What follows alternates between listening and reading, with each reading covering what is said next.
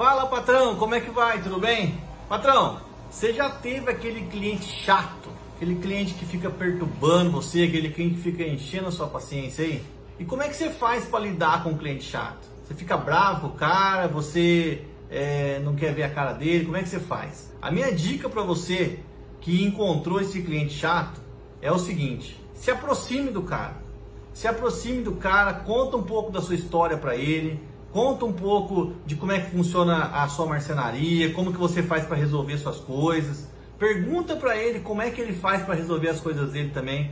Traz esse cara pro seu lado. Obviamente você não precisa ficar bajulando um cliente que é chato, né? Então você também tem aquela capacidade, aquele poder de escolher seu cliente. Na hora que você está fechando o seu orçamento, na hora que você está apresentando o seu orçamento, você já vai ter uma noção é, se aquele cliente é um cliente que parece com você. A intenção é sempre escolher o cliente que mais parece com você. Com o tempo você vai pegando essa, essa experiência e vai conseguindo escolher essa, esses clientes. Mas uma vez que você pegou o cliente e o cliente é o cara que fica te perturbando, traz ele para perto de você, explica como é que você faz as coisas, explica por que, que você faz as coisas, é, mostra como é que funciona a sua marcenaria, mostra que você também é um ser humano e precisa descansar, para o cara não ficar te mandando mensagem 8 ou 9 horas da noite, né, para o cara não ficar te ligando no final de semana. De acordo com o que você vai conversando com esse cliente, vai mostrando para ele essas coisas e você vai ver que vai ficar um negócio mais humano. Vai ser um negócio mais tranquilo e você vai conseguir trazer esse cara do seu lado e é capaz até que você goste dele no final. Cada pessoa é uma pessoa, cada um tem o seu jeito de agir, o seu jeito de fazer as coisas.